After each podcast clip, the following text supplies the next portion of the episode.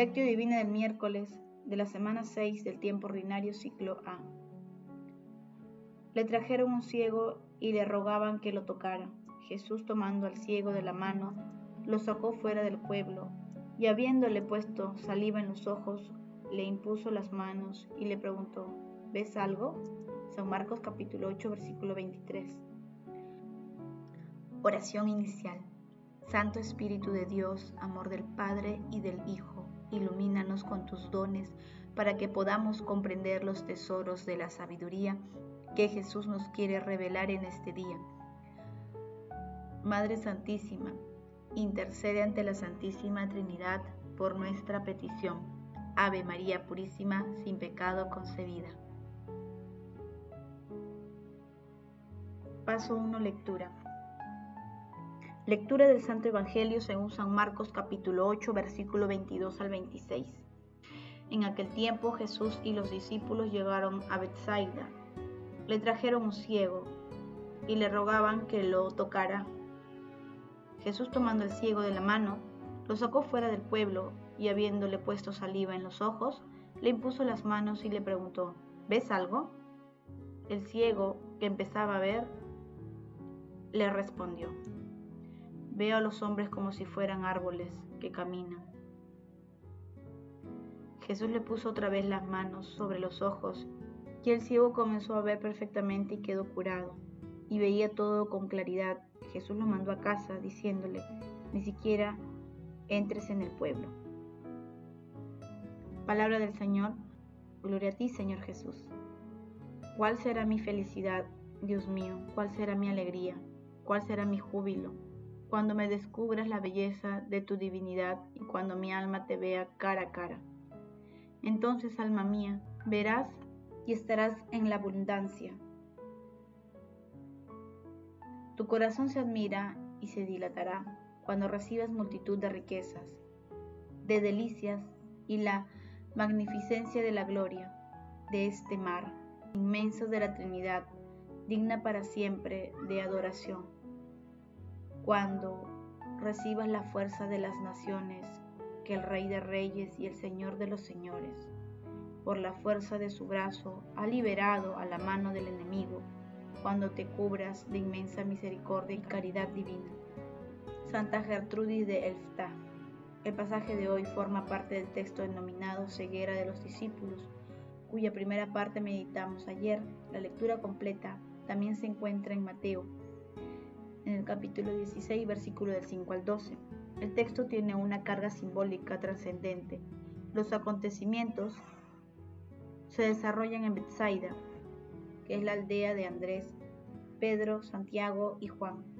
Jesús hizo muchos milagros en esta ciudad, pero su gente permaneció incrédula y Jesús en un momento anunció un juicio tremendo sobre ella, tal como narra en Mateo capítulo 11 versículo 21 al 24. El ciego presenta a todos los que no pueden ver o comprende el proyecto de Jesús, entre ellos los apóstoles. La sanación imperfecta del ciego representa a los discípulos que aunque ven y viven con Jesús, no terminan de comprender su palabra.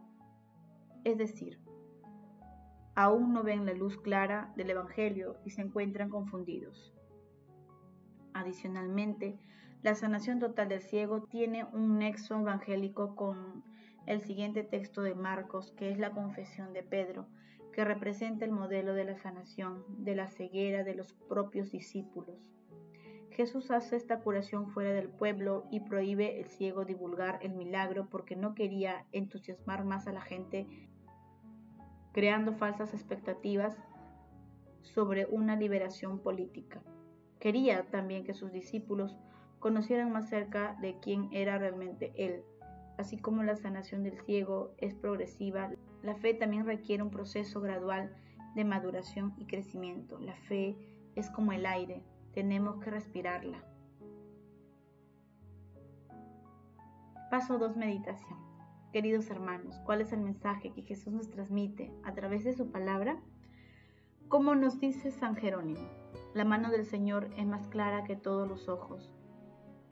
Nuestro Señor Jesucristo nos va sanando en forma gradual con cercanía amorosa, pero al final lo hace totalmente.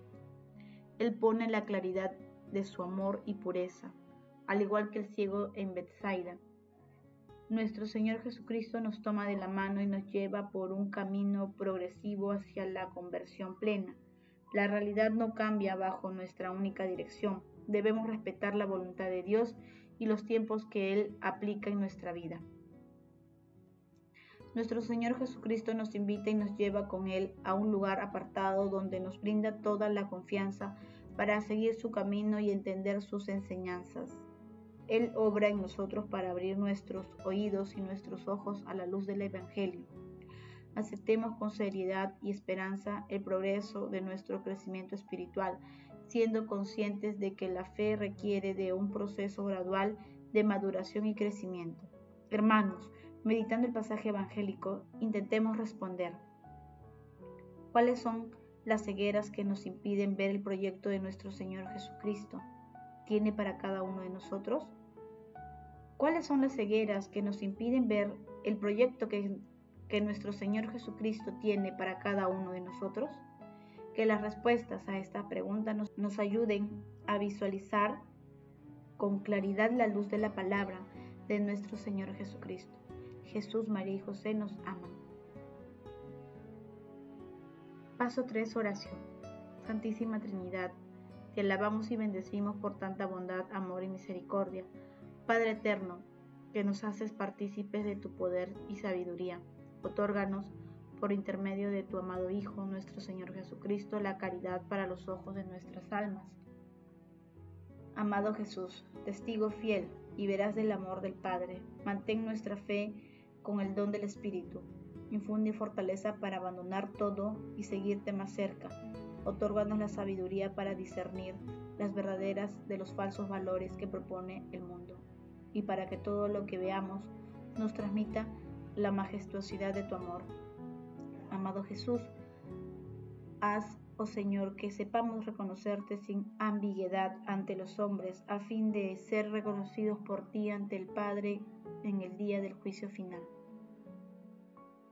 Amado Jesús, misericordia pura, recibe en tu mansión eterna a los difuntos de todo tiempo y lugar, y envía a tus ángeles para que acompañen a los moribundos en el tránsito de la vida terrenal al cielo. Madre Santísima, bendita tú, elegida desde siempre para ser santa, irreprochable ante el Señor por el amor. Intercede ante la Santísima Trinidad por nuestras peticiones. Amén. Paso 4. Contemplación y acción. Contemplemos, hermanos, a nuestro Señor respondiendo al pedido de quienes por amor le han llevado a un hermano que no puede ver. Nuestro Señor Jesucristo se regocija cuando el Espíritu Santo nos toma como instrumento para interceder por nuestro prójimo ante Dios y nos hace testigo de su amor sanador. Hemos sido creados por amor y para bien de nuestros semejantes nuestro Señor Jesucristo es el culme de la caridad, pues no hay amor más grande que el que da la vida por sus hermanos. Hermanos, contemplemos también a Dios con un texto de Juliana de Norwich. Vi que Dios se regocija de ser nuestro Padre, Dios se regocija de ser nuestra Madre, Dios se regocija de ser nuestro verdadero esposo y de tener nuestra alma por el esposa muy amada. Cristo se regocija de ser nuestro hermano, Jesús se regocija de ser nuestro Salvador. Durante nuestra existencia, nosotros que vamos a ser salvados, conocemos una mezcla asombrosa del bien y del dolor. Tenemos en nosotros a nuestro Señor Jesucristo resucitado y también la miseria de la malicia de la caída y de la muerte de Adán. Por la caída de Adán quedamos tan quebrantados que por el pecado y por sufrimientos diversos tenemos el sentimiento de estar en las tinieblas, ciegos, apenas podemos probar el menor consuelo. Pero por nuestra voluntad nuestro deseo permanece en Dios y creemos con confianza en su misericordia, en su gracia, así que como actúa en nosotros, por su bondad abre los ojos de nuestro entendimiento, que nos muestra a veces más, a veces menos, según la capacidad que nos concede. Unas veces nos eleva, otras permite que caigamos. Esta mezcla es tan desconcertante que no es difícil de saber en cuanto a mí mismo o cuando a nuestros semejantes en Cristo, en qué camino estamos, tan cambiante es lo que sentimos. Pero lo que cuenta es decirle un sí a Dios a pesar de lo que sentimos, queriendo estar verdaderamente con Él, con todo nuestro corazón, con toda nuestra alma, con todas nuestras fuerzas. Entonces odiamos y despreciamos nuestro impulso al mal, permanezcamos en nuestra disposición cada día de nuestras vidas. Hermanos, busquemos siempre en la oración la voluntad de Dios en nuestras vidas y con humildad, alegría y paz, llevarla a la acción de nuestras vidas. Así nos haremos hermanos y hermanas de nuestro Señor Jesucristo, extendiendo el reino de Dios para su mayor gloria. Padre eterno, nos comprometemos el día de hoy a acompañar a nuestros hermanos hacia el encuentro con la fuente de la vida eterna que es nuestro Señor Jesucristo. El amor todo lo puede, amemos, que el amor glorifica a Dios. Oración final. Gracias Señor Jesús porque tu palabra nos conduce por caminos de paz, amor y santidad. Espíritu Santo, ilumínanos para que la palabra se convierta en acción. Dios glorioso, escucha nuestra oración. Bendito seas por los siglos de los siglos. Madre Santísima, intercede ante la Santísima Trinidad por nuestra petición. Amén.